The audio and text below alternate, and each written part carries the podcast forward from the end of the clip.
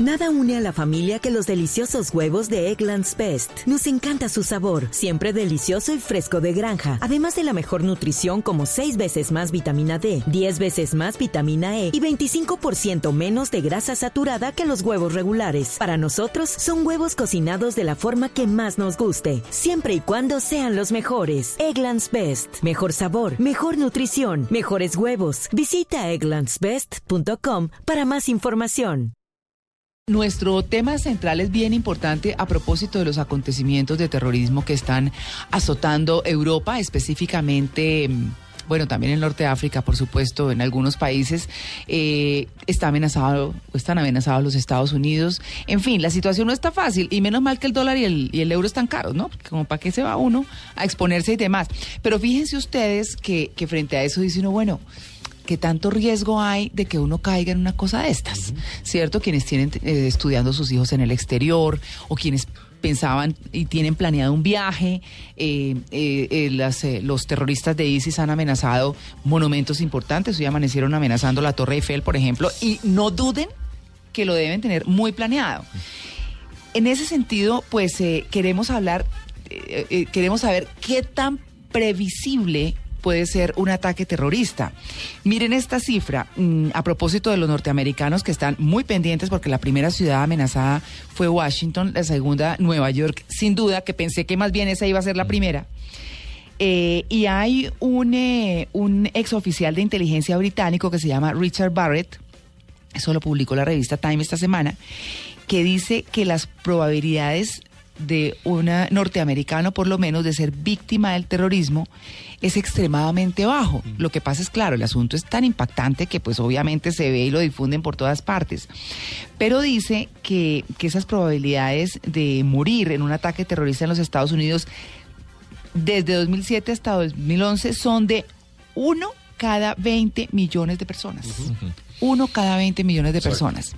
Uno dice, bueno, pues que no, eh, los que caen ahí, Le qué de malas, Sí, ¿sí, le o no? Es como un baloto al revés. Sí, pues no, total, Sí. total. Al que, como dice Catalina, al que le toca, pues le toca. Sí, sí, sí. Así que tenemos un invitado para que nos hable de ese tema. Y nos estamos refiriendo al profesor Marcos Beckel, que es analista y asesor en temas internacionales. Profesor Beckel, muy buenos días. Peque, buenos días María Clara, buenos días a toda la audiencia. Beckel, perdóneme usted. bueno, eh, profesor Beckel, cuénteme una cosa. Cuando uno, cuando uno mira estas noticias y piensa en estadios, en monumentos como lo estábamos haciendo, en salas de concierto, en salas de cine, en metros y, y en transporte masivo, en aeropuertos, en puentes, en túneles, mejor dicho, en todo lo que usted quiera, por donde se moviliza la gente masivamente, ¿qué? Como echarse la bendición, diría uno, ¿no? Pues uno se tiene que echar la bendición todos los días Sí. cuando sale de la casa, porque uno puede, también caerse en un hueco, puede atropellar un carro, puede caer una piedra encima. Sí, Eh, la posibilidad realmente de que uno lo coja en la atentado es absolutamente mínima. sí. Lo que pasa es que pues cuando se genera una paranoia como esta, después de unos atentados tan visibles como el de París, o las Torres Gemelas, o Madrid, eh, pues sí empiezan a pensar que a uno le puede pasar, claro, es la posición absolutamente mínima. Y otra cosa, los terroristas pueden, o sea, los terroristas no amenazan, los terroristas golpean. Sí. Eh, entonces el golpe se da, uno la guerra contra el terrorismo se gana hasta el siguiente atentado, que siempre va a ocurrir. Uno podría decir que, claro, hay hechos visibles frente al terrorismo, pero que el terrorismo es más psicológico que físico. El terrorismo no, es físico porque tenemos 130 y tantos Muertos. muertos, en París y tres mil y pico en, en- Realmente la cantidad de víctimas por el terrorismo no es tan alta. Es el efecto psicológico, que es lo que los terroristas más buscan. Cada vez que un atentado de estos es exitoso para ellos, tienen más adeptos, pueden reclutar más, pueden conseguir plata. Esto puede sonar paradójico, pero así es. Lo que ellos buscan es efecto eh, psicológico, aterrorizar a la población, hacer sentir a la gente que están sitiados por una organización, hacer sentir a la gente que están pagando por posibles crímenes, según ellos, que los, sus gobiernos están cometiendo. Y el efecto psicológico es brutal, obviamente, con la enorme caja de resonancia que representan los medios al momento de informar una, una acción de esta. Claro, eh, digamos dentro de todas estas actividades terroristas, eh, siempre se dice que el tema tecnológico no es tan eh, alto, digamos tan avanzado, tan, tan eh, de punta, pero más bien sí se atacan sitios muy concurridos que uno dice, ah, bueno, pues no se vaya para los sitios concurridos, pero puede haber sorpresas, por ejemplo, en los grandes monumentos, como ya de hecho lo ha hecho ISIS eh, o lo ha adelantado ISIS en eh, diferentes partes de Oriente Medio. Uno dice, mm, cuando visita un país, pues quiere conocer esos monumentos. Entonces, ¿qué hace? Pues mejor no viaja. Eh, dice, bueno, quiero pasarme unos días fuera, quiero conocer otra cultura. En fin, frente a esta paranoia, como dice usted, pues eh, uno no diría mejor me quedo en la casa, pero mejor se busca otros destinos, porque fíjese que las noticias también daban cuenta de cómo dos ciudadanos sirios habían posiblemente pasado, de, los que participaron en eh, Francia, habían pasado por Colombia. Y uno dice, bueno, como si no fuera suficiente el narcotráfico aquí, pues, y todo lo que tenemos. Entonces ahora nos pasan los terroristas sirios por acá. Uno que, que es decir, ¿qué posición toma? ¿Qué es prudente? ¿Qué hace? Mira, el lugar más seguro para visitar es un lugar donde el día anterior hubo un atentado terrorista. También se ha mostrado. Mm. la gente no va a París cuando eh, los atentados de Madrid ocurrieron y Madrid no ha vuelto a pasar nada y los atentados en Londres igual. Eh, por lo tanto, eh, digo, la paranoia hace que uno no visite eh, sitios es, es, es, es, la misma paranoia de no montarse en un avión porque se vaya a caer. O sea, la posibilidad existe, pero es tan mínima y definitivamente lo mismo. Eh, eh, donde los terroristas golpean hoy, mañana es quizás el sitio más seguro para visitar. a los monumentos que usted hace referencia al Medio es distinto. Si el Estado Islámico destruyó monumentos eh, porque estaban vacíos, porque ahí sí no había nadie que considera que son heréticos a la religión musulmana y destruyeron eh, estatuas, destruyeron templos de dioses que mm. distintos al Islam. Ha sido una cosa distinta, pero como digo, el terrorismo golpea donde puede, es sorpresivo siempre y pensar que no voy a ir a Washington porque ISIS dijo que va a poner una bomba en la Casa Blanca, cojo un avión y me voy para Washington. Sí. Eh, eh, eh, estaba, estaba leyendo, profesor Pekel, hace unos días una entrevista que se le, que se le hizo a, la internacionalista, a Loreta, la italiana, Loreta Napoleone, que es una experta en terrorismo y que, y que asesora a muchísimos gobiernos. Y, y en una parte de su entrevista, y ahí viene la pregunta para usted, la, periodista le dice, bueno, ¿cómo, ¿cómo se maneja este tema en Europa? Y dice, principalmente nos tenemos que ir acostumbrando a estos atentados, dice. Principalmente en Europa. Es un problema de Europa, es una cuestión de idea, de organización y que pasa en Europa. ¿Cómo solucionarlo? Entonces dice, buscar políticas de integración hacia el sector musulmán y aquellos jóvenes que están pasando hacia, hacia, este, hacia esta religión, hacia este, hacia este lado. ¿Usted cree que, que esto debería tener más un significado de generar una integración y que los gobiernos realmente tomen cartas en el asunto? Mire, es, es obvio que es posible que en algunos países de Europa sea necesario algún tipo de políticas frente a la minoría musulmana, Francia siendo el país con la mayor minoría musulmana en Europa. Pero también pensar que que los jóvenes que están yendo a luchar por el Estado Islámico o que se vinculan a la causa eh, lo hacen porque vienen de hogares rotos o de barrios pobres. Eso también es falso. Muchos de ellos lo hacen porque creen honestamente en la causa. Son atraídos por una idea, por una ideología que los atrae. Vienen gente de clase media, vienen gente educó, gente que logró estudiar, terminar sus colegios y su universidad, y sin embargo se identifican con una causa que los atrae profundamente. De la misma forma que el comunismo en los años 60 y 70 atraía a jóvenes de todo el mundo, está, esto es similar. Y no es solo en Europa el problema, obviamente, pero los europeos que están yendo vienen de de, comunidades musulmanas, pero no necesariamente son jóvenes marginados, algunos seguramente sí. Y, obviamente que la lucha contra el terrorismo tiene muchísimas, muchísimas aristas y, como digo, se gana hasta el siguiente atentado y el siguiente atentado en este mismo momento ya se está planeando.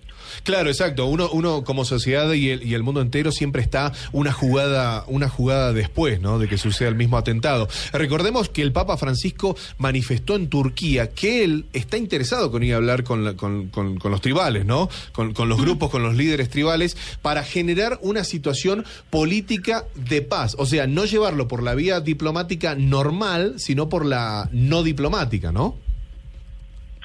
Sí, pero lo que pasa es que con, el, con organizaciones como dices no hay ninguna negociación que se pueda hacer.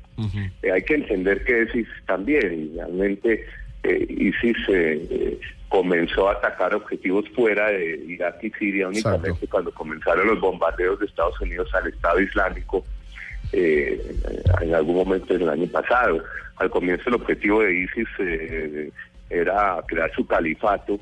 Recordemos que cuando proclaman el califato llaman a los jóvenes del mundo musulmanes a unirse al califato. Están buscando ingenieros, arquitectos, contadores y muchos fueron. Y obviamente ya cuando comienza la segunda parte de la guerra de ISIS, ya con los bombardeos de Estados Unidos, pues ISIS se ve en la no sé si, si, si, si, bien o mal, empieza a, atacar eh, objetivos fuera de, su entorno geográfico y esto realmente puede finalmente llevar a, a que ISIS sea debilitada, especialmente cuando se meten los rusos, porque si recordemos cuando los rusos mm, lucharon con los eh, fundamentalistas musulmanes en Chechenia, los rusos no se van con temas de derechos humanos ni civiles muertos, a los rusos no les importa la ciudad de Grozny, que es la capital de Chechenia, quedó completamente pulverizada y no quedó un solo edificio en pie cuando los rusos bombardearon todo, mataron más de, centenares de miles de personas. Y los rusos van a hacer lo mismo ahora. Ya con los rusos el tema es a otro precio. Sí, exacto. Claro, miren, eh, por ejemplo, mm, el artículo de Time habla de la vulnerabilidad de los diferentes sitios. sitios. Dice, por ejemplo, que una sala de cine es muy fácil. Recuerden ustedes que eh, hubo en 2011 un ataque en una sala de cine en Denver cuando estaban estrenando, ¿qué película era? Batman. Batman, exactamente. 12 personas murieron. Ahí no hay mucha opción. Es muy difícil. Eh, los metros y, digamos, perdón, otra, otra clase de transportes masivos, pues bueno, mucha gente toma esos eh, transportes masivos y no hay tampoco mucha opción de escapar cuando haya, cuando hay un atentado. Eh, los aeropuertos son seguros, pero no tanto como una persona puede pensar, dice la información. Los investigadores del Departamento de Seguridad Nacional recientemente colocaron artículos prohibidos logrando un éxito, oigan esto, del 95% en los ensayos. O sea que la presencia de seguridad relativamente robusta en los aeropuertos significa ejecutar con éxito un ataque a gran escala que requeriría mayor sofisticación.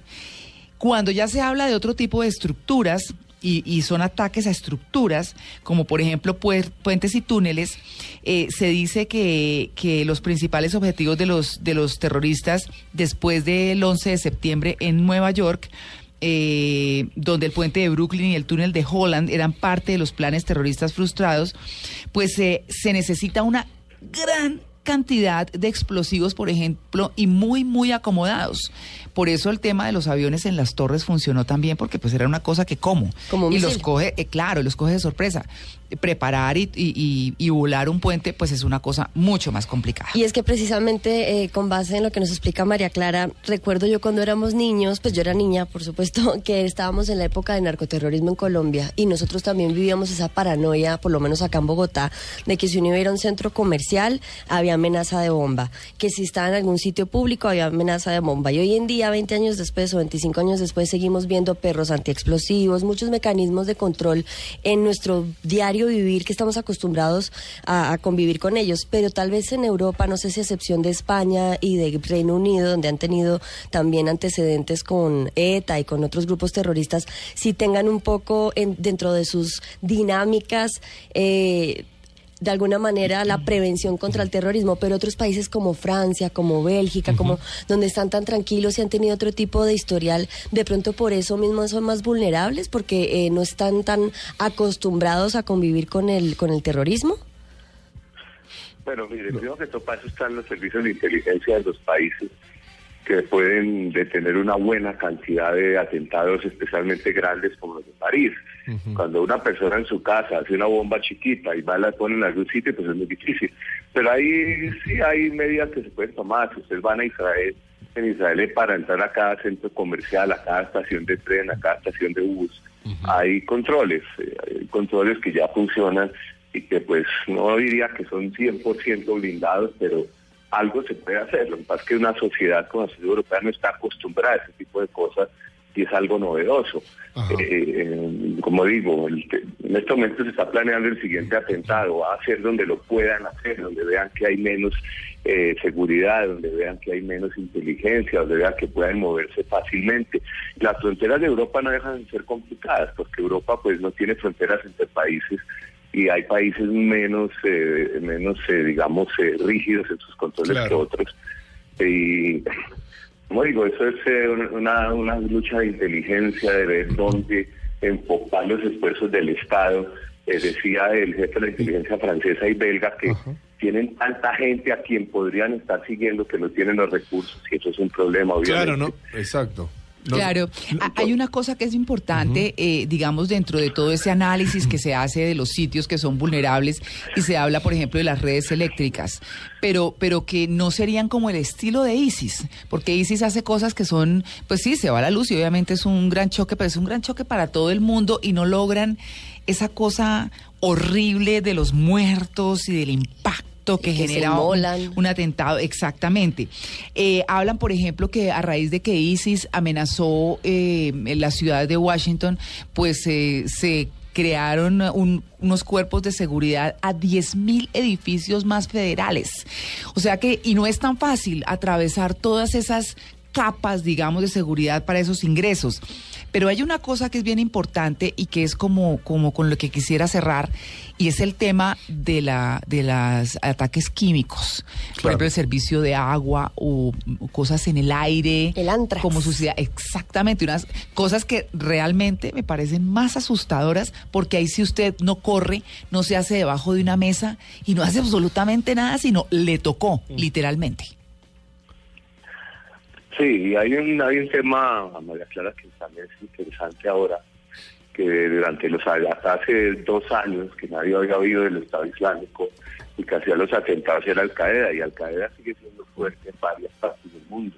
Ahora que existe el Estado Islámico, pareciera haber una competencia entre los dos para mm. por adeptos, por recursos y el atentado en Malí, que es un país que en su momento estuvo la mitad del territorio controlado por Al Qaeda el Magreb Islámico, fue el que cometió el atentado ahorita en la capital Bamako.